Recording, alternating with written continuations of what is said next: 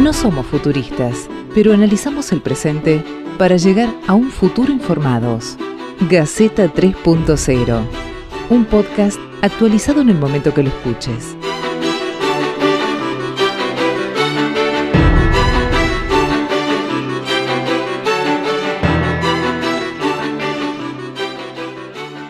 Bienvenidos nuevo episodio, el noveno de este podcast que hemos dado en llamar Gaceta 3.0 y que nos juntamos amigos periodistas con, invitados amigos también de, todo el país a hablar de las cosas que, nos importan, de las cosas que les importan, de las cosas que la coyuntura nos manda y quizás no. Tratamos de averiguar qué es lo que nos está pasando en este contexto de, pandemia y tratar de pensar en el futuro,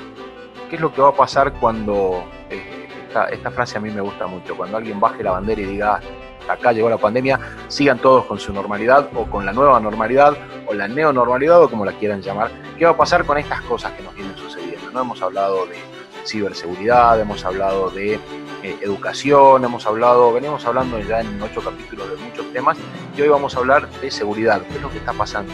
¿Qué está pasando en el país con la seguridad de los ciudadanos, con la policía y con los casos que hay dando vuelta en todo el país que eh, en algunos casos vienen alarmando. Hay muertos en Tucumán, eh, en Salta, de donde soy yo, hay al menos 20 denuncias por abusos, por excesos policiales. Eh, la Secretaría de Derechos Humanos de la Nación hoy ya puso un recurso para declarar inconstitucional un decreto que le da poder de policía represivo y de juez a la vez a la jefatura de policía y en todo el país se están viendo, eh, o, se ven quizás menos, quizás poco, pero se están viendo excesos policiales a la hora de controlar a los ciudadanos que infringen de alguna forma los decretos o las contravenciones que se van poniendo para, cuidarnos en materia de salud del COVID, gente que quiere salir a trabajar, gente que sale porque se le dio la gana eh, y no lo puede hacer, gente que no es trabajador esencial y va buscando la forma de burlar un poco a la seguridad. Hoy eh, estamos Beto, Silvio, Fer, Pedro, que los presento siempre al final, y Julio, que es politólogo, especialista en seguridad, quien nos, va a dar el, marco adecuado de todo esto, de qué, de qué es lo que está pasando, qué pasa en la Argentina en materia de seguridad, que es bastante complejo, ¿no? Hablamos de fronteras, hablamos de seguridad interior, hablamos de eh, policías federales, nacionales, policías provinciales, municipales. Es un tema bastante enredado, ¿no? Gaceta 3.0. Lo escuches cuando lo escuches, siempre va a estar al día. Eh, como bien dijiste, la seguridad en Argentina es un fenómeno complejo porque tenés varios actores y varias jurisdicciones, no es como otros países unitarios. Muchos países de América del Sur, vecinos nuestros, son unitarios, tienen una sola policía y una sola relación con la justicia. Acá tenemos un país con 24 provincias, 23 más la ciudad, cada una de las cuales tiene su propia fuerza de seguridad, tenés una suerte de ministerio que las coordina todas a nivel nacional, y tenés también eh, un conjunto de desafíos regionales eh, propios de cada, de cada jurisdicción, nacionales, del continente, y todo eso se gestiona de una manera que por momentos es muy compleja porque somos un país federal, pero también un país federal que por momentos tiene mucho de descoordinado. Por lo tanto, eh, tenés un, mapa que de, movida siempre es de una gestión difícil. Y en este marco, la pandemia te instaló un nuevo criterio acerca de lo que es la seguridad en, eh, un país como la Argentina, algo que no es eh, propio de nosotros, porque estamos todos los países viviendo el mismo contexto, que es cómo administrar esta nueva vida que nos propone el, aislamiento preventivo, la cuarentena y todas las medidas que se están tomando para regular la vida social en, eh, en una práctica de distanciamiento social, y todo eso lo está haciendo justamente la seguridad. Aunque parezca paradójico, hablamos mucho de salud como si fuera una política sanitaria la que estamos realizando, pero en buena medida lo que estamos haciendo con, la, eh, con el coronavirus es una política de seguridad porque estamos administrando restricciones, retenes, pasos, eh, estamos penalizando un conjunto de infractores que son los que no están cumpliendo con la cuarentena, y todo eso se está gestionando a través del Estado y sus instrumentos de la seguridad. Por lo tanto, ahora tenés una suerte de eh, mix entre política sanitaria y política de seguridad que es muy novedoso para un país como el nuestro. Eh, es, este a la vez es como que la policía en algún punto está haciendo como de, guarda de cosas que deberíamos comprender los ciudadanos, ¿no? A mí me llama mucho la atención eh, que vienen haciendo hincapié en el distanciamiento social como una de las medidas de seguridad eh, y de prevención y, tienen que ser los policías los que estén, señor, acórrase un poquito para atrás, eh, señor, guarden la distancia. Es como que son maestros de jardín y por ahí no están cumpliendo su función y en otros casos es como que cometen excesos también eh, con, su función y están, están reprimiendo fuertemente, quizás por cosas este, hasta absurdas, ¿no? No quiero justificar la represión policial bajo ningún aspecto, pero gente que va en la motito repartiendo comida, se le cruzó el, patrullero, le metieron un balazo y, ahí vamos, ¿no? Que, no estaba contraviniendo nada o gente que estaba teniendo alguna contravención y el policía también eh, actuó violentamente. ¿Cómo, hacemos para, equilibrar o para controlar un poco también a la fuerza de seguridad? Digo, la fuerza de seguridad nos controla a nosotros, pero ¿quién controla la fuerza? Bueno, lo que tenemos ahora es que la gran actividad de la prevención está llevando adelante la gente con su autorregulación. O sea, yo no estoy en mi casa porque la policía me esté persiguiendo, estoy en mi casa porque estoy cumpliendo la, cuarentena como la, decretó el gobierno nacional y el gobierno de la ciudad. Ahora, eh, es indudable que hay algo del control en la calle que también pone en marcha todo este mecanismo. sería un poco ingenuo creer que no estamos siendo regulados por la fuerza de seguridad en todo esto. Cuando, por ejemplo, ahora se inaugura esta nueva, este nuevo tramo de cuarentena eh, mucho más rígida en la zona metropolitana, y sin dudas el hecho de que hay más control eh, policial por las calles, más, más, policiamiento, es lo que está también induciendo que haya un mayor cierre de la actividad. Eh, por lo tanto, buena parte de, todo esto se está dando en este marco. Vos preguntabas por el control de la, de la policía, y buena parte del control de la policía la hace justamente quienes conducen a la policía. En la Argentina hay, una, hay un criterio político predominante en democracia, según el cual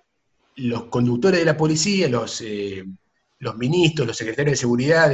tanto a nivel nacional como provincial de la ciudad, no son policías. Son políticos, son civiles, son gente especializada en seguridad, tanto por carrera política como profesionalmente, que lleva adelante este tipo de gestiones y justamente mantienen una relación con la policía de eh, conducción sin tanta interacción. En otra época tal vez la conducción de la policía estaba plenamente en manos de, policías, de la gendarmería de gendarmes, eh, y justamente el criterio de separación, de que haya un gobierno político de la fuerza de seguridad, criterio que también es bastante similar para el caso de las Fuerzas Armadas, ¿no? Eh, en democracia nunca tuvimos un ministro de defensa que sea militar. Eh, bueno, pero todo eso tiene que ver con eso. Con una idea de conducción que a su vez regula y y pone también límites al proporcionar de la fuerza de seguridad, que no son eh, un problema en sí mismo, pero muchas veces la lógica de la seguridad necesita eh, regulación de diferente tipo porque de, otra forma eh, puede llevar a,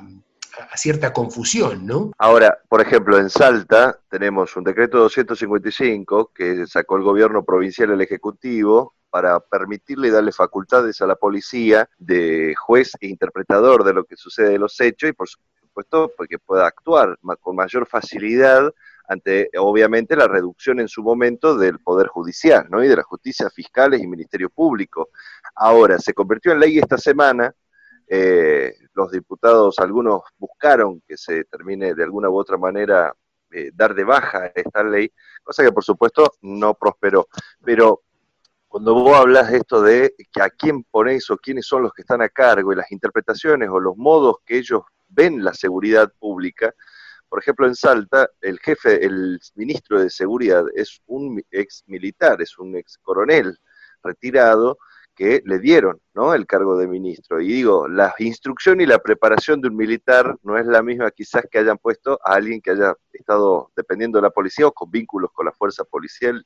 que son totalmente dos modelos distintos a mi entender. Pero ahora, ¿cómo hacemos para comprender, Julio, estas cuestiones de, una policía que esté por, por, por, encima de lo que estábamos acostumbrados, a que haya un juez, por ejemplo, que determine eh, tu, tu, irresponsabilidad, porque vamos a ser honestos, hay una irresponsabilidad tremenda por parte de la comunidad, pero no para que la policía pueda eh, ser juez y, y, actuante al mismo tiempo. Ahí siempre tenés un área gris, y ahí tenés no solamente una discusión entre policía y política y policía y sociedad, sino tenés otra discusión tal vez más compleja, inclusive en términos institucionales, que es entre policía y justicia, porque que también son como áreas, agencias del gobierno y del Estado que están eh, a veces en competencia sobre quién es el que manda en cada lugar. Porque es cierto, la policía eh, en un mundo ideal simplemente ejecuta las órdenes del juez o del fiscal. ¿no? Eh, ahora, también es cierto que el policía que está, está haciendo tareas de policiamiento, de vigilancia, tiene un cierto margen de interpretación acerca de si está o no en presencia de un delito y si puede o no puede intervenir. Y ese área gris es una, cuestión muy difícil de resolver, son esos temas de debate permanente y eterno acerca de cuánta discrecionalidad tiene el policía para intervenir y cómo hacer para protocolizar esto. Durante la gestión anterior, a nivel nacional, eh, se había dado un paso más hacia el poder de la policía para poder interpretar si tenía que intervenir o no, que era la ley de flagrancia. La idea es según el cual el policía descubre un delito en el momento y actúa y lo, hace cesar eh, y, en ese marco de que la, policía ve el delito y lo hace cesar, tiene capacidad de decir, acá hay un delito, yo intervengo, yo eh, detengo a una persona, la llevo presa y después además eh, voy y declaro ante el juez lo que vi. O sea, le estás dando más participación al, policía en la calle para intervenir de lo que está previsto tal vez en, eh, el derecho penal, por el cual toda la investigación, la identificación del delito y luego la persecución y, la, eh, y el juzgamiento del mismo es una tarea de la justicia. Y ahí, me acuerdo en el gobierno pasado, había una discusión entre seguridad y justicia a nivel nacional sobre esta ley, porque era una ley que estaba más impulsada por el área de seguridad que por el área de justicia, que la veía con cierto reparo. Un mismo gobierno que aparte tenía una visión más securitizada, si querés, que el actual gobierno nacional. Lo que decías de Salta eh, es un tema también medio polémico, que se da en muchos distritos, inclusive en la provincia de Buenos Aires tenemos a un ministro de Seguridad como Sergio Berni, que no es policía, que está bastante comprometido políticamente con el gobernador y no con la fuerza, pero al mismo tiempo tiene antecedentes como militar, por lo cual algunos dicen eh, eh, tiene una, cierta, una suerte de afinidad con la policía. Esto no es tan, tan así, porque es cierto, un militar es como una, una tercera vía, pero lo que es más complejo es en todo caso tener un policía eh, en actividad, como pasaba muchas veces, inclusive en muchas provincias, que podía ser un comisario al frente de la policía. Eh, esto es más complejo porque el comisario no solamente va a, ser partidario de que la policía tenga más fierros, más instrumentos para intervenir, sino que también va a tener una, suerte de afinidad casi emocional con los agentes de policía que tiene que conducir y muy difícilmente lo juzgue cuando vea un, exceso o, una situación de violencia institucional. Va a tratar de ponerse del lado de sus propios compañeros. Eh, por eso me parece que en, estos casos que estás planteando, como el, de Salta, hay que evaluar bien cuál es el nivel de compromiso que tiene eh, el, titular de la seguridad con la propia fuerza, porque bueno, que sea un coronel no, no, sería tan problemático siempre y cuando esté comprometido, digamos, con la conducción política y no, eh, no se sienta afín emocionalmente a sus subordinados. Julio, recién, bueno, planteaste muy bien una realidad que es que en todo el territorio nacional no es lo mismo hablar del norte que de la provincia de Buenos Aires, por ejemplo. Yo soy de la provincia de Buenos Aires y entendí perfectamente que la lectura que se puede hacer en seguridad en esta área no es la misma que pueden hacer en el norte. Sí, obviamente todas las fuerzas de seguridad están limitadas en su accionar por la Constitución, por las leyes, pero estamos en una situación extraordinaria que es una situación de pandemia que nos puede pasar tanto a nosotros como a otros países, como el caso que vimos de, un asesinato de, una persona mientras lo estaban deteniendo los policías en Estados Unidos y todo el revuelo que armó eso. Y sin embargo, eso también, digamos, puede pasar acá. Mi pregunta, más allá de los casos puntuales, que habría que analizar cada uno, es, en esta situación extraordinaria, ¿qué peligros puede tener, podemos correr en este accionar de la policía o de las fuerzas de seguridad y qué aprendizajes también podemos sacar de esta situación? Es decir, qué peligros, si podemos terminar con, con los jueces móviles de la Edad Media esos que, recorrían ciudades juzgando casos, o podemos al contrario fortalecer los mecanismos de, control de las fuerzas de seguridad, por decirlo de alguna manera, y hacerlos tal vez más, eh, eh, más acordes a la sociedad actual. No sé si se entiende la, reflexión. Mira, vamos eh, muchos meses con esta situación y la verdad es que el desempeño fue bastante bueno. No, no apareció ningún problema. Fíjate que en otros países, y el caso de Estados Unidos sobre todo, eh, la circunstancia de la pandemia eh, fue casi contemporánea con el, caso de Floyd, de, exceso policial, y eso generó una gran reacción social mundial, te diría. Ahora, esta reacción social, si bien es cierto que estaba el tema del racismo, del, tema, bueno, que ya había habido otros antecedentes, no la podemos escindir del contexto de eh,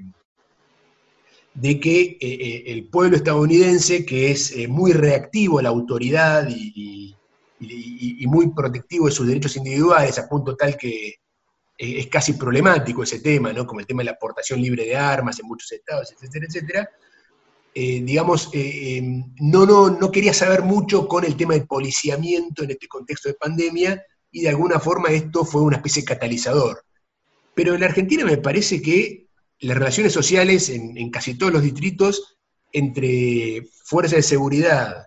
en muchos casos con la presencia de las fuerzas militarizadas de seguridad, como Gendarmería, Prefectura, PSA, etc. Eh, y, la población me parece que se manejó muy bien. No, eh, es cierto que hubo muchas intervenciones, pero no, no, fueron muy problemáticas, salvo tal vez en algunos, y vos como tal vez conozcas algunos casos, en algunos barrios de, Gran Buenos Aires, barrios eh, carenciados, que hubo algunas situaciones de tensión entre la presencia de la policía y algunos vecinos. En otros casos, al contrario, pues lo que tenías era vecinos que pedían a la policía y estaban más contentos con la presencia de la policía y de la gendarmería en los barrios, y otros que no, y digamos que el enfrentamiento también tenía que ver con esas relaciones sociales entre vecinos pro gendarmería o pro, pro policía y los que no estaban tan tan contentos con esto. En este marco, a, pesar de que el resultado fue bastante bueno, me parece, por lo menos hasta ahora, en las relaciones sociales vinculadas a la seguridad, apareció todo este debate de la infectadura o la infectocracia, que lo que estaba denunciando era eh, una suerte de sociedad de apremios ilegales eh, por doquier, pero me parece que es un debate que eh, está políticamente motivado, ¿no? no veo realmente que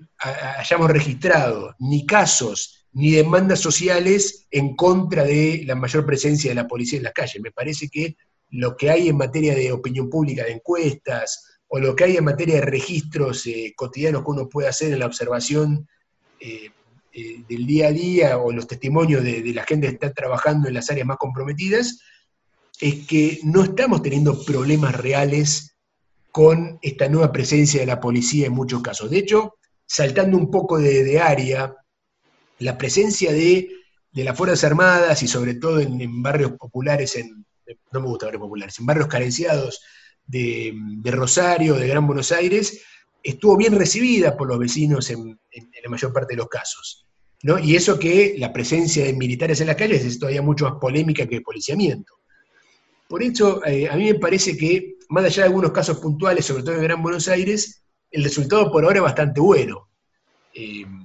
eh, el tema después va a ser, en todo caso, como hipótesis a futuro, qué va a pasar cuando se retire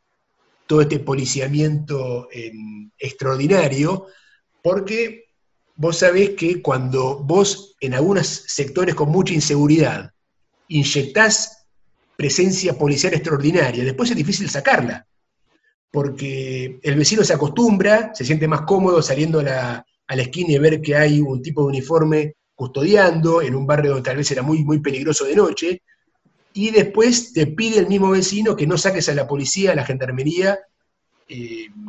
porque tiene miedo, digamos, de, los delitos que pueden venir después. Estamos pasando en un momento excepcional de, caída del delito, difícil de registrar probablemente, pero que se va a ver registrado en las estadísticas anualizadas. Y eh, una de las dudas que tengo es esta, perdón que sea reiterativo, ¿cómo va a, ser, ¿cómo va a querer la gente que está contenta con la nueva presencia policial, cómo va a sufrir el retiro eh, de, este, de esta presencia mucho más intensa?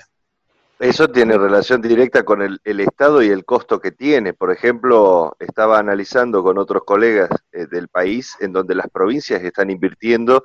muy buena cantidad de recursos económicos, recursos humanos, despejando algunas zonas, concentrándose en otras. El tema es, justamente, mira, eh, leíste, en realidad diste la respuesta a lo que te iba a preguntar sobre si este modelo viene para quedarse, ¿no? Digo, esto de tratar de acostumbrar no es lo mismo estar una semana con la policía en tu barrio por un evento aislado a ya llevar más de 100 días con un movimiento policial, con policías en todas las esquinas, digo, que, que, ya vas como teniendo una mayor convivencia, digo, de la sociedad. Va a ser difícil poderle sacar esa imagen. Son más de tres meses, digo,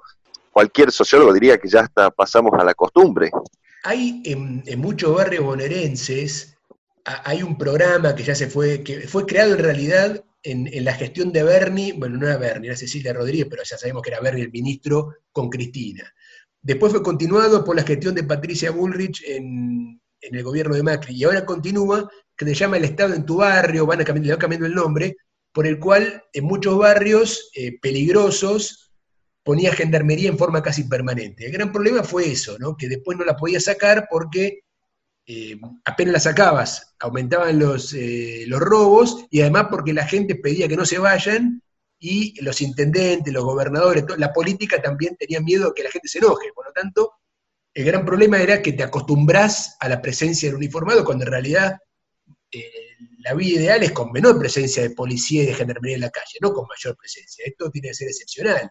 Nosotros tenemos que vivir una sociedad, lo, ideal, como pasa en los países más más desarrollados y más modernos del mundo es que vos salís a la calle y no es policía. Ahora, em, esto por un lado, ¿no? Y, otro tema que sí seguramente va a tener más presencia en nuestra vida a partir de la pandemia y lo que venga después, tiene que ver con otro tipo de control, tal vez no vinculado a la policía en la calle, pero sí con más tecnología sobre monitoreando nuestra vida, que lo vamos a ver, ya lo vamos a, ver en, mayor escala, porque te diría que en este momento se está discutiendo en varios lados. Y ahí no va a ser solamente el gobierno nacional, sino muchos gobiernos provinciales que van a, eh, que ya lo venían haciendo con el tema de las cámaras o de otras eh, formas de monitoreo y supervisión, pero que van a ver que va a haber más elementos todavía, que toda esta cuestión de eh, monitorear el distanciamiento social, monitorear el cumplimiento de la cuarentena, todo esto está produciendo una mayor infusión de tecnología en la vida social, eh, y, obviamente, mientras que hay también eh, esta nueva tendencia que viene obviamente de muchos países, bueno, en China sabemos que tiene un desarrollo muy importante, justamente los países que mejor desempeñaron en la, en la aplicación de la cuarentena son los países que tienen mayor control tecnológico de la vida en las calles, en las grandes ciudades, y todo eso, para colmo, es algo que es relativamente barato de hacer. Es mucho más barato eh, la supervisión tecnológica que eh, poner más policías o, ampliar la dotación de personal en las fuerzas de seguridad. Por lo tanto, entre el, signo de los tiempos, la tentación que de eh, querer mejorar este tipo de servicio, y además el hecho de que estas cosas son cada vez más económicas de, implementar y cada vez vienen mejor y cada vez más, eh, vienen más paquetes preparados para aplicar a nivel masivo este tipo de, este tipo de instrumentos, lo que nos va a quedar es seguramente un mundo eh, más eh, tecnosecuritario, ¿no? A mí me, están empezando a surgir como más, este, más preguntas que, certezas, ¿no? Me llama la atención, eh,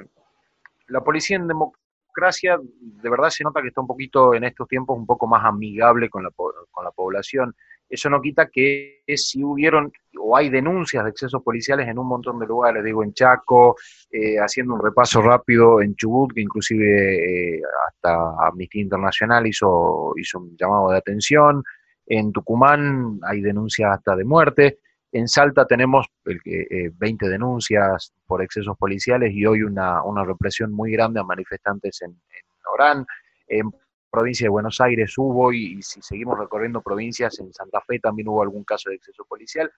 Y estas cosas me llaman la atención, digo, no, no me llama la atención que haya exceso, lo que me llama la atención es que no sean noticia o que la gente no se manifieste.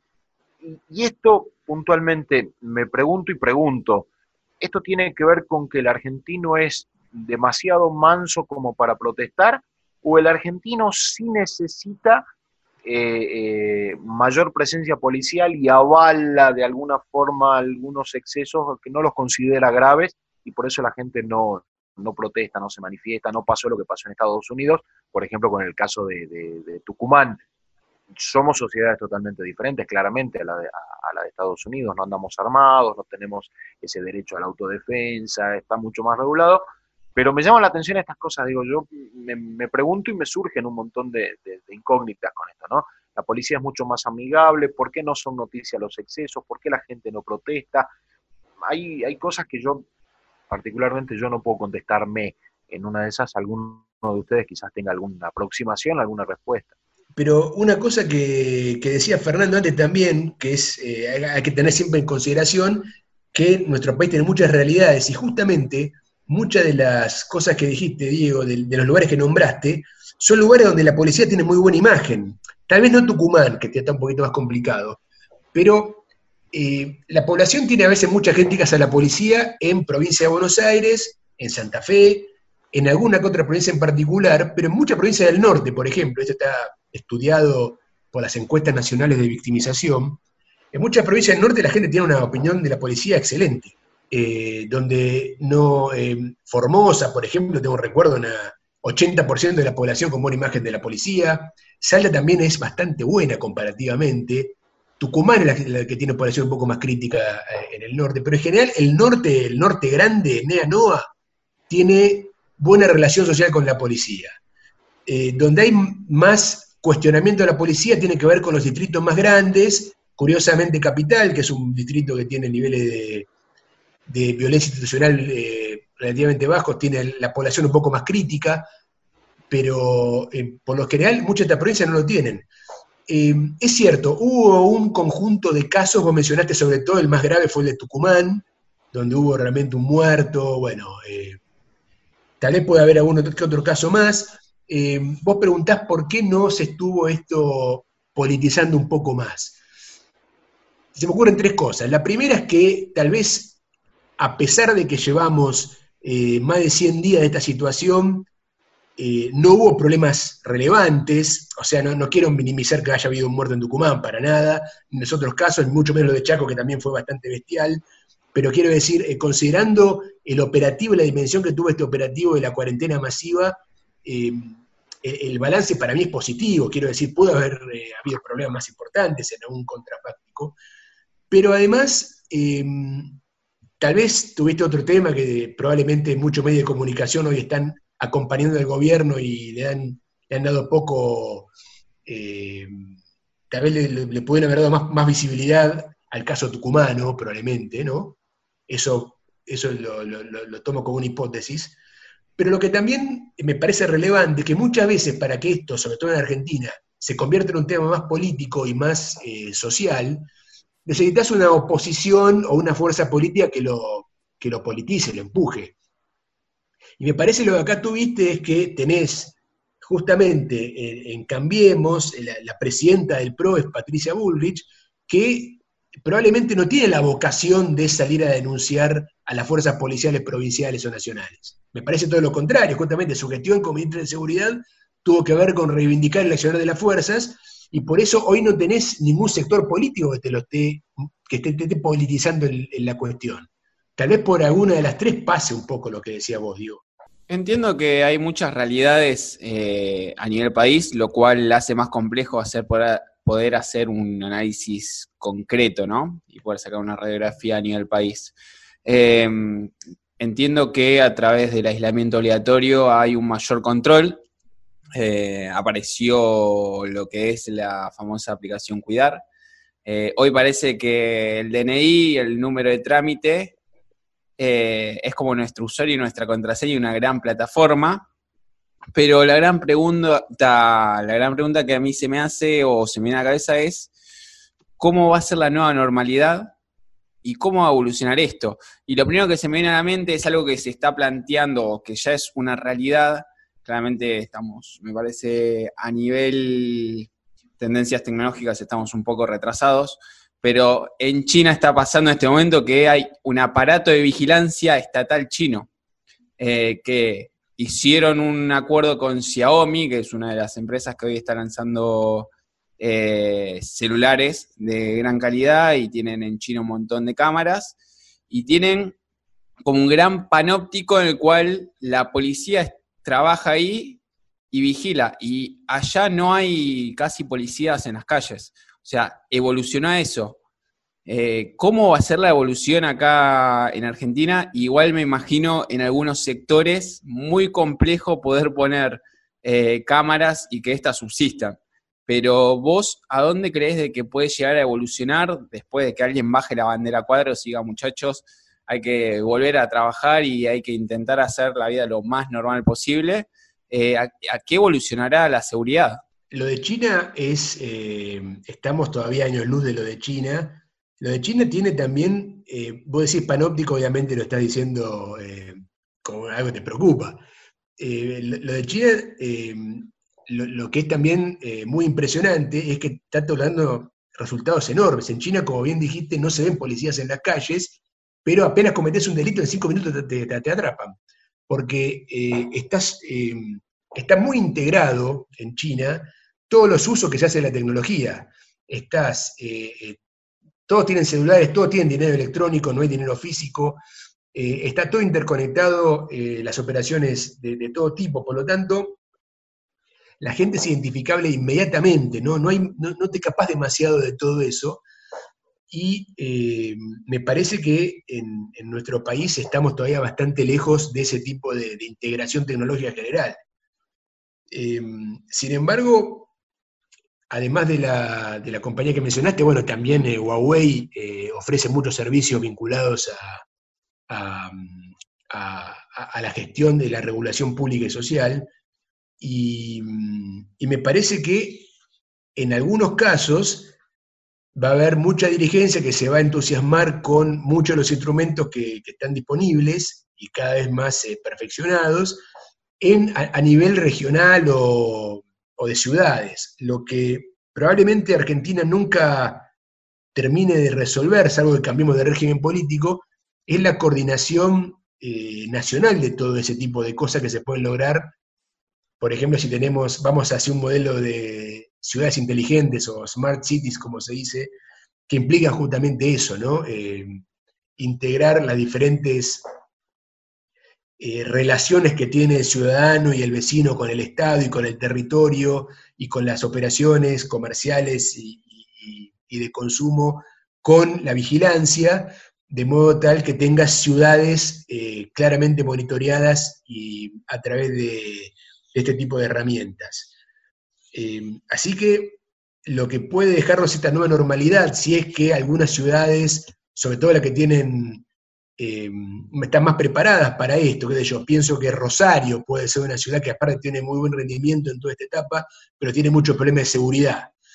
Eh, que Rosario se, entusiasme y, se tecnologice mucho, eh, lo que te puede dar también es una suerte de asimetría entre zonas del país eh, con mayor penetración de la, entre comillas, nueva normalidad tecnológica y otras que tengan tal vez, eh, que estén más eh, con trabajos manuales, ¿no?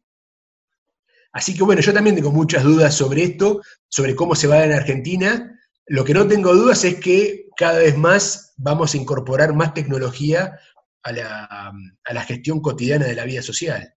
Ahora digo, tiene mucho que ver esta cuestión de las economías que mantienen cada uno de los diferentes estados, digo, los provinciales, los municipales, las diferencias entre el centro del país para abajo, para con el norte, hay una, distancia. Digo, ¿cómo afecta realmente, le digo, falta de federalismo, tanto económico como, por ejemplo, en el caso de la seguridad? No se va a poder unificar eh, nunca. ¿Cómo impacta esta desigualdad que existe entre los estados? Hay un tema que me parece súper interesante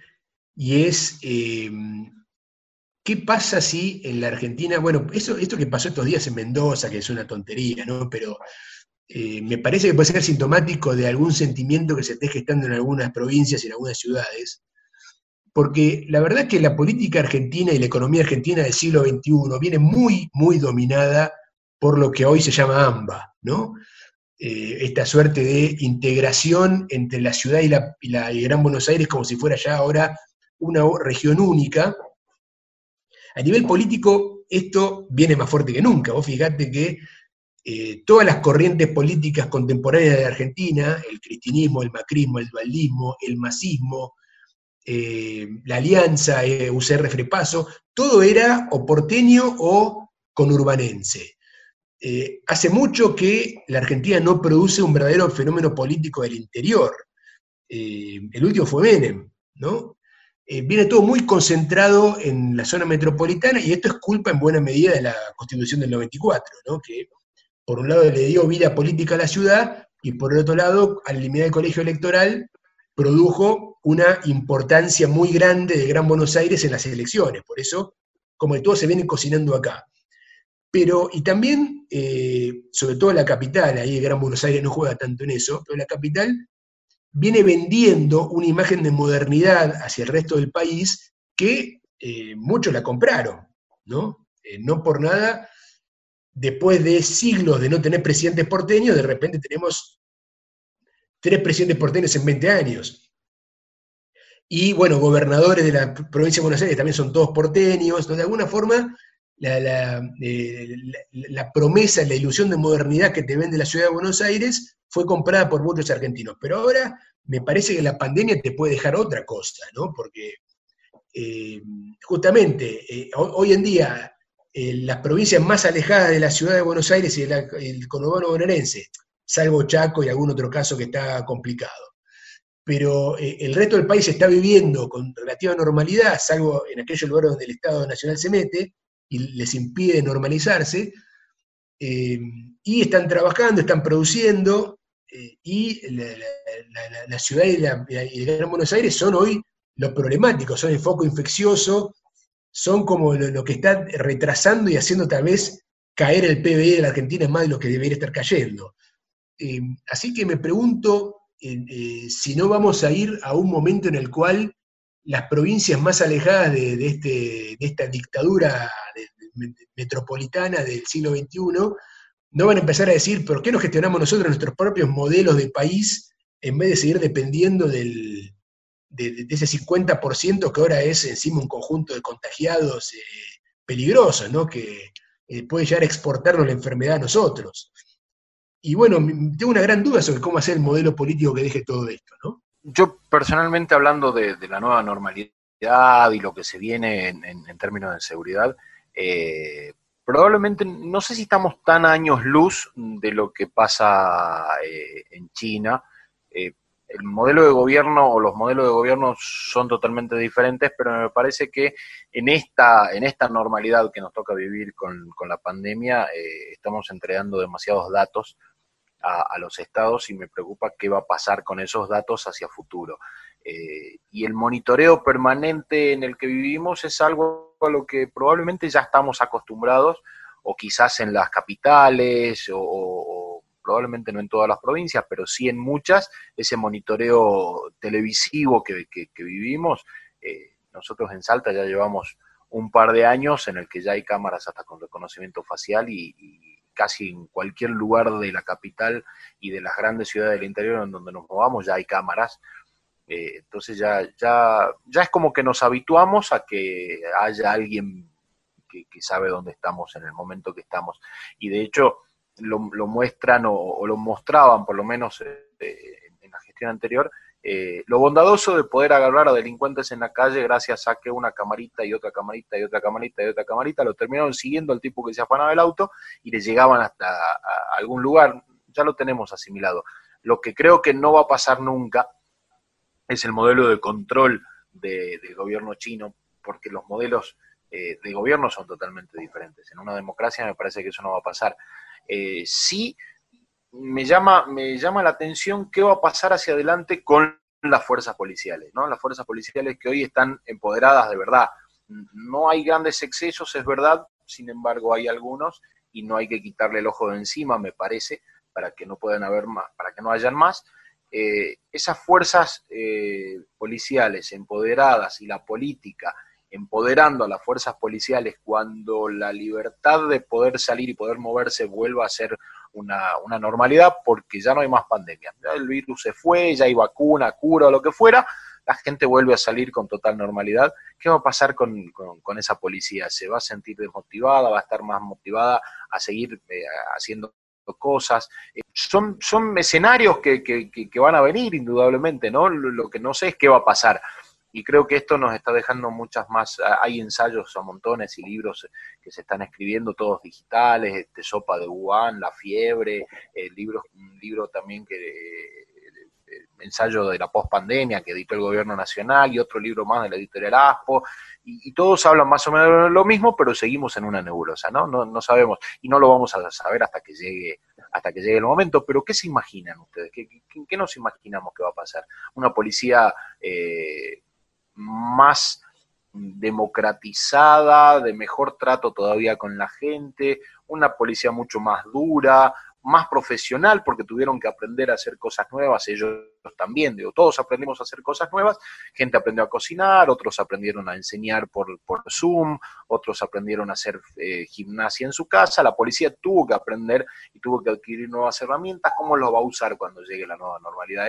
me, llama la atención, me, me, me, casi hasta me fascina pensar qué va a pasar cuando se termine esta historia y cuando volvamos a, la, a alguna normalidad, como sea que sea lo que se venga, ¿no? Yo te agregaría, Diego, a, lo que reflexionaste, por ahí también para que Julio nos dé su mirada como también más conocedor por ahí de, las relaciones políticas de la sociedad, y te vuelvo a traer la misma palabra de la, primera acotación. Yo lo, que me preocupa es saber cuáles serían los peligros, porque por ahí ver con fascinación lo que sucede en China, que es un Estado que es muchísimo más controlador de las libertades de las personas, empezar a mirar con fascinación eso también nos puede traer el peligro de que cuando termine la pandemia a nosotros nos quede eh, una idea de que el Estado tiene que controlar más nuestros movimientos. Entonces empezamos a aceptar entregar datos, empezamos a aceptar que nos restrinjan ciertas decisiones, que nos digan cuándo podemos ir a un lado y cuándo no, y eso puede llegar a ser un peligro. Esa era tal vez mi, mi pregunta, y ahora sumando a todo lo que se habló hasta recién y lo que dijo Diego recién,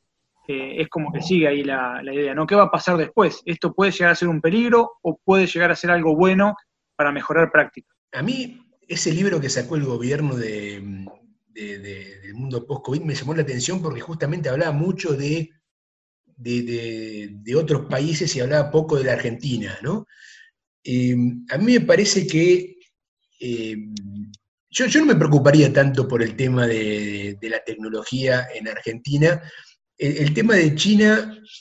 pues justamente vamos a tener que aprender también a ser conscientes de la tecnología de los usuarios, porque eh, China tiene por un lado un control mucho más rígido de su población a través de la tecnología, pero también eso es posible porque China tiene todos los instrumentos para hacer eso, porque tiene su propio Google, su propio WhatsApp, tiene sus propios eh, datos biométricos en su propia base de datos en Argentina y en otros países estamos en una, situación muy anárquica, pero no por eso somos, eh, eh, estamos entregando menos, nuestros datos menos. Eh, en China tal vez los ciudadanos comparten sus datos y, tal vez sin mucho problema por un tema cultural, porque ahí no tienen tal vez nuestras aspiraciones autonómicas a, nivel individual. tal vez tienen menos prurito para hacerlo, pero lo están entregando su propio gobierno, nosotros lo estamos entregando permanentemente a empresas que hacen eh, uso de esto en otras eh, latitudes y después lo venden, por lo tanto ni siquiera tenemos soberanía de nuestra propia manipulación. Em, China lo que tiene, que es muy distinto a lo que tenemos acá, si bien coincido con Diego que está ya el tema del reconocimiento facial y la cámara y, la visualización está incorporada, pero China tiene em, integrado los movimientos y las transacciones de consumo cotidiano, pues tiene dinero electrónico, el, yuan físico eh, en, la China de,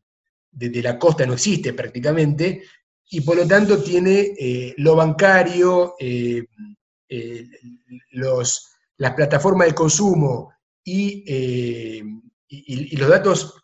que maneja el Estado, está todo integrado en una sola plataforma. Por lo tanto, tienen mucha información muy dinámicamente integrada. Acá estamos ahí, en ese sentido estamos lejos, porque me parece que Argentina, como tiene un Estado mucho más pequeño y aparte tenemos nuestra información completamente atomizada entre diferentes agencias, muchas de las cuales son directamente empresas extranjeras, no vamos a lograr nunca ese nivel de supervisión de los movimientos, por lo menos no hasta que hagamos un cambio fuerte que no veo cómo se va a hacer. Em, sí me, me, parece otro tema a tomar en consideración todo lo que decía de cómo se va a acostumbrar la población al nuevo policiamiento, y em, es un interrogante para adelante. La paradoja es que todo esto se está dando con un gobierno que se había propuesto de entrada justamente cambiar mucho de lo que venía heredando de la Argentina anterior, porque em, el gobierno asumió por un lado como un gobierno progresista que quería diferenciarse de la gestión de seguridad del gobierno de Cambiemos y del tema Chocobar y del tema de darle más instrumentos a la policía, y al mismo tiempo asumió en un contexto latinoamericano muy complicado. Recordemos que había una vida hace unos meses antes del COVID, donde se hablaba de cosas muy distintas, y se hablaba justamente de que había habido un golpe de Estado en Bolivia, que en, Chile se había militarizado la protesta social, en Ecuador lo mismo, eh, bueno, que en, Brasil estábamos en un estado también eh, militar policial que avanzaba cada vez más en, la gestión de la, de la, política del gobierno, y por lo tanto el gobierno argentino se quería diferenciar fuertemente de todo eso. Así que bueno, la paradoja es que hayamos incrementado el policiamiento y, e inclusive la presencia de las Fuerzas Armadas en algunas actividades internas, como por ejemplo la, asistencia social en emergencias, para un gobierno que quería justamente eh, mandar a todos los uniformados eh, más bien a, replegarse de las calles. Em, por eso me parece que en el gobierno actual, lo que venga la pospandemia, si es que hay tal cosa, eh, va a ser un gobierno que va a tener todavía la conciencia política inicial. Así que vamos a tener eh, más acostumbramiento al uniforme en la calle, más presencia de la fuerza de seguridad en la calle y un gobierno que va a querer retomar su espíritu inicial de sacarla de la calle a la policía, a la gendarmería y en este caso también a, las Fuerzas Armadas. Em, pero sin embargo, eh, no sé cómo sigue esto para adelante, porque eh, esto me parece puede ser la primera reacción política, pero me parece que si nos acostumbramos a la presencia de la policía y de las fuerzas militarizadas de seguridad eh, como una, un, dato cotidiano, entonces, como les decía al principio, vas a tener buena parte de la población que va a querer que eso continúe, sobre todo, qué sé yo, en las zonas más peligrosas. Ahora, en, reclamos de, seguridad en zonas peligrosas eh, o en zonas eh, que antes podían hasta llamarse zonas liberadas, eh, o zonas donde la policía no quería entrar o no entraba, sea por negocio, por la propia inseguridad, porque no tenían los elementos adecuados. Digo, siempre hay una N cantidad de, no, le podemos llamar excusas, pero hay, hay, hay o, excusas para decir por qué la policía no estaba en determinado lugar donde la gente denuncia, que venden drogas, que secuestran gente y demás. Eh, ¿Es malo pensar en una eh, en, el futuro que tengamos la misma presencia policial y de seguridad en las calles? Digo, lo, pienso desde, desde un lado del ciudadano que venía reclamando por más seguridad en determinados lugares hoy no solamente tiene la policía, ¿no? Hoy, hoy sacamos a la Policía Federal, a la Gendarmería, a la PCA, incluso hasta el Ejército está haciendo eh, trabajos que antes no hacía, por ejemplo, custodiando las fronteras. Hoy el Ejército está a cargo de la custodia de parte de la frontera con, Bolivia, en el norte de Salta. Eh, ¿Podrán seguir haciendo este tipo de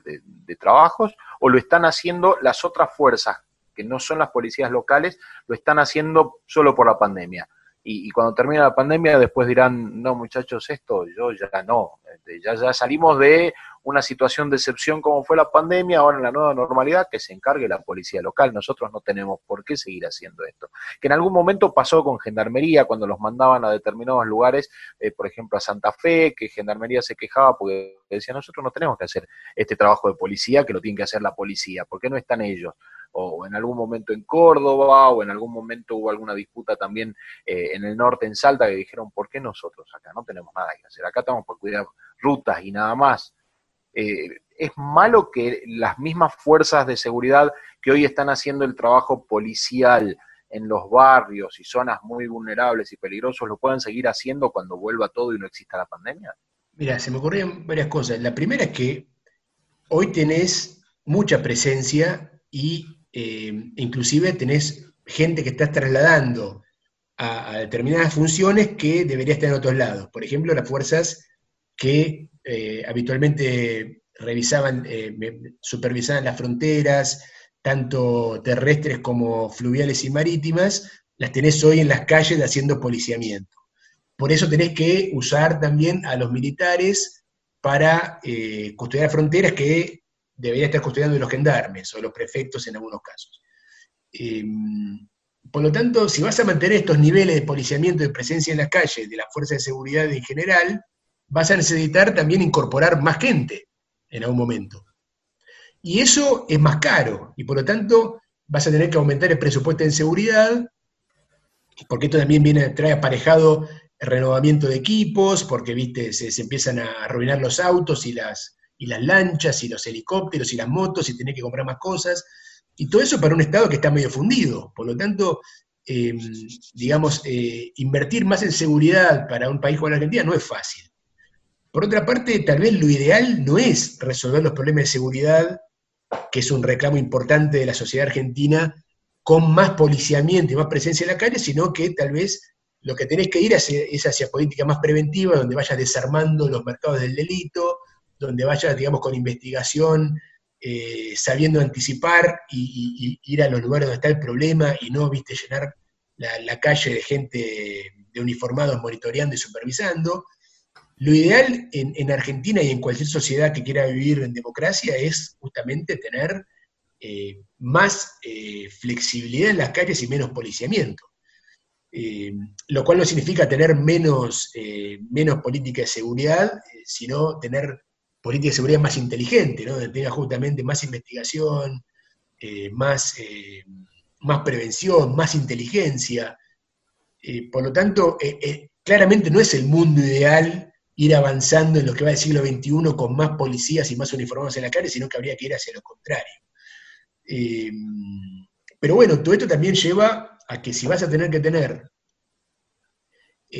una, una, gestión más inteligente de la seguridad, también tenés que invertir más en capacitación, en tener mayor calidad de, integrante de la fuerza de seguridad, que en, algunos casos tal vez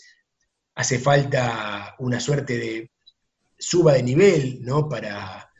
para mucha de la fuerza de seguridad del país, para poder justamente desarrollar tareas que vayan más allá de la vigilancia y el policiamiento. Cuando vos tenés a, una policía que se acostumbra mucho a estar en la calle, después es una misma policía cuya propia funcionamiento interno va en desmedro de la investigación, de la tarea más, eh, más vinculada con los problemas eh, actuales. De hecho, hay que recordar que en el mundo contemporáneo vos tenés un aumento de los delitos informáticos y electrónicos, eh, en desmedro tal vez de muchos de los delitos en la calle, porque hoy se va haciendo cada vez más probable que te, que te afanen en una estafa o o en alguna operación eh, de débito automático que te roben en, la calle, porque aparte es mucho más inteligente hacer ese tipo de delito que el delito eh, físico. Y para eso también tenés que reconvertir las fuerzas para prepararse para ese tipo de, ese tipo de realidades. Por lo tanto, no es el mundo ideal un mundo de mayor policiamiento. Pero bueno, tal vez la pandemia nos va a dejar una dinámica inmediata vinculada a eso siempre me toca irme con más preguntas que respuestas. La verdad que, bueno, me parece que a haber nuevos hábitos, ya hemos hablado acá de nuevos hábitos, en cuanto también a cómo acomodarnos a, a nueva modalidad de seguridad que nos va a tocar vivir en el día a día, porque también hoy no estamos acostumbrados, mejor dicho, no estábamos acostumbrados a frenar que nos pidan DNI, que nos pidan una aplicación o un papel. Eh, son cosas que fueron surgiendo. Hablamos también de la ciberseguridad. Ahora estamos hablando de una seguridad un poco más terrenal, que es eh, la calle, lo que nos toca vivir. Eh, pero bueno, lo que hacemos un poco acá es el intentar encontrar la vuelta a cómo hacer esa nueva normalidad y un poco también eh, intentar analizar esto tan complejo como el mundo 3.0 que se viene. Eh, pero realmente me parece que es, no sé si la seguridad es un tema de qué preocuparse, sino que más bien sería un tema que no habría que perderla de vista, por decirlo de una manera, perderla de vista y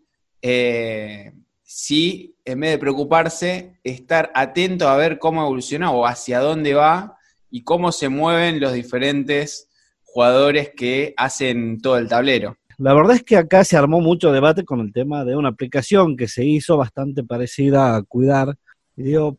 pareciera ser de que todo va hacia un lugar que es hasta este hipercontrol donde no puedes dar ni un paso que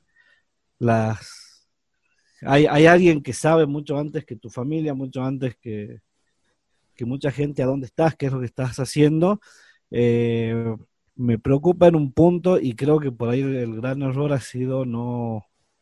no verlo a tiempo. Eh, y, lo que tiene que ver con la policía me parece que eh, está cambiando la imagen, porque acá en Jujuy por lo menos hubo como una montaña rusa donde tenés una policía que era considerada como, como esa vieja imagen del policía de la esquina de la casa y hoy este, la policía ha sido la que trajo el virus a Jujuy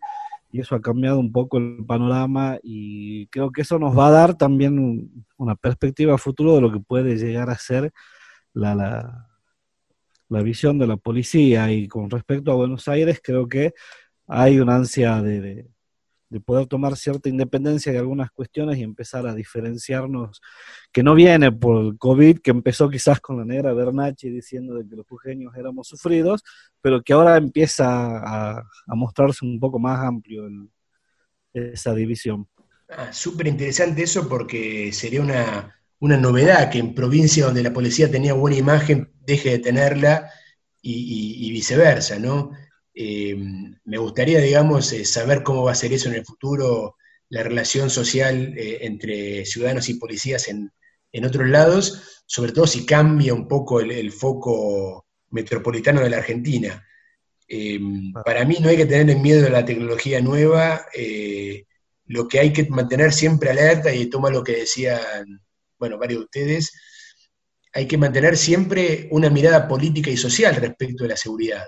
es decir, eh, eh, la dinámica según la cual la, conducción de la política de seguridad tiene que estar siempre del lado de, lo que decide democráticamente la, sociedad, eso no hay que perderlo nunca, por más que vaya cambiando las condiciones, ¿no? ni en la post-pandemia, ni en la pre-pandemia, ni en, en momentos de mayor inestabilidad política o en momentos de mayor estabilidad. Por lo tanto, bueno, me parece que las condiciones cambian, las tecnologías cambian, pero la, la cuestión sociopolítica que rodea la política de seguridad, eso es una cuestión que es relativamente permanente como, como, como tensión, como problema y como, eh, digamos, debate que tenemos que dar siempre entre nosotros y, darlo también cuando votamos y cuando, y cuando elegimos a, las autoridades. Eh, así que bueno, en ese sentido, me parece que las, las incertidumbres no son tan grandes el tema este ya venía existiendo y va a seguir existiendo. Me parece que aprendí a alejarme un poco de la coyuntura del momento que estamos viviendo de pandemia y ver la foto completa de lo que tiene que ver con los problemas de seguridad y las relaciones sociales. Y me parece que si bien esto es un momento extraordinario que estamos viviendo, la película completa indica que cada vez va a haber menos presencia policial física de personas haciendo de policías en la calle, sino que vamos camino a, una evolución más tecnológica y que nos tenemos que preocupar más por dotar de seguridad ese sistema que por vigilar a quienes nos vigilan, digamos, de, manera física. Creo que eso es lo que aprendí, ¿no? Empezar a, a mirar un poquito más para ese lado y decir, bueno, vamos a mejores controles tecnológicos, que es, en definitiva son los que nos van a terminar dando más seguridad, porque la policía como la conocemos va camino a, desaparecer o a, cambiar, por lo menos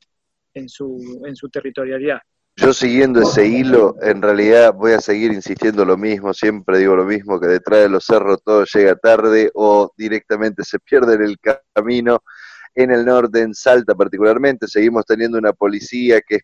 eh, anterior al, los, al año 70, a los 70 es una policía bastante delicada, se les dieron un poco más de poder del que ya tenían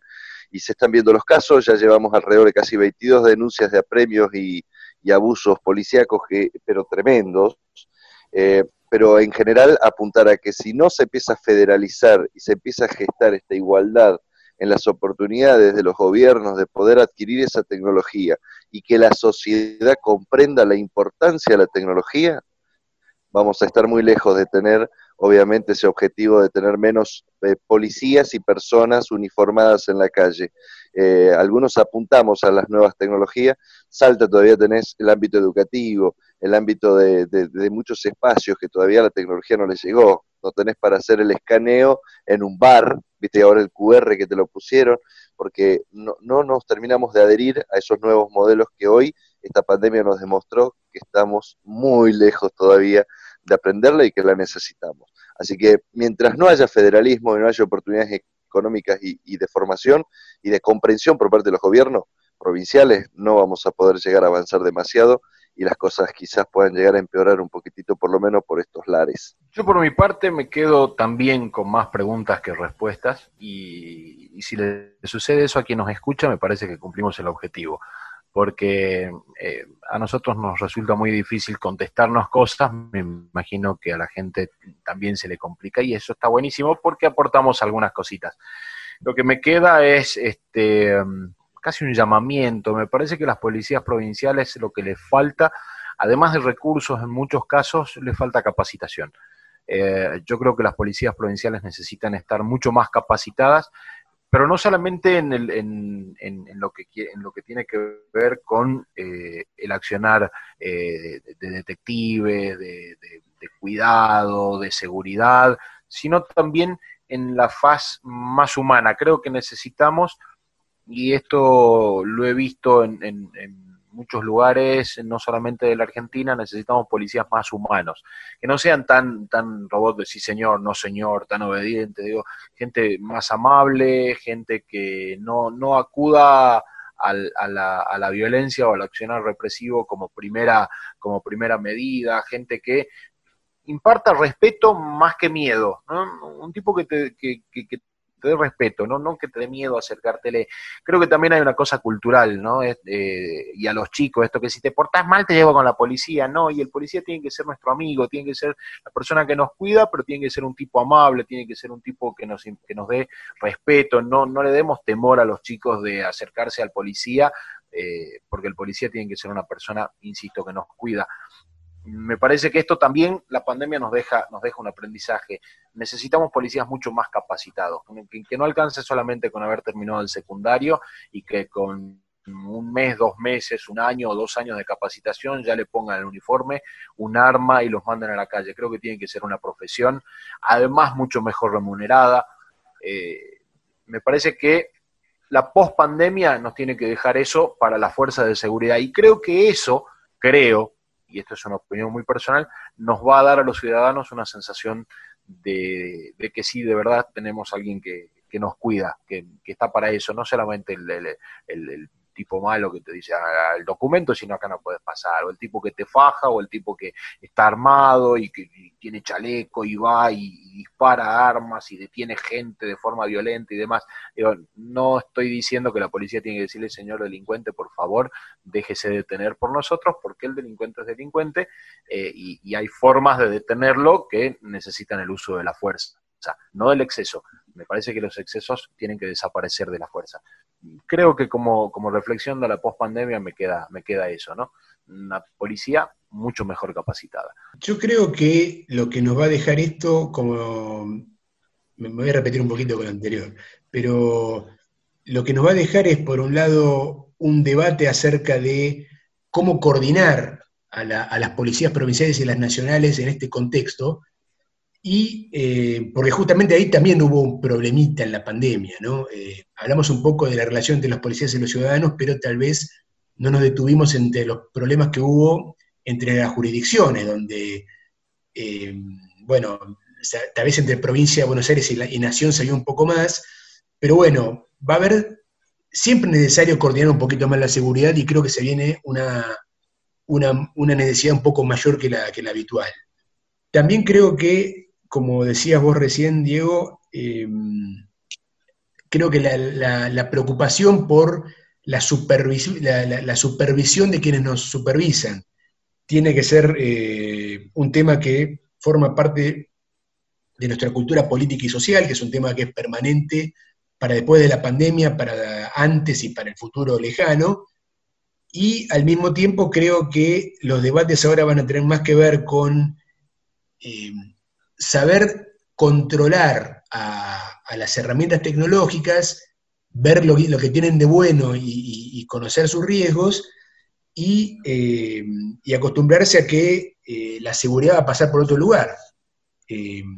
hoy son más preocupantes tal vez el, hacker que nos puede llegar a, robar nuestros datos y hasta nuestros, eh, nuestro dinero. Y eh, el gran hermano tecnológico que puede tener demasiado uso de, nuestros, de nuestra información,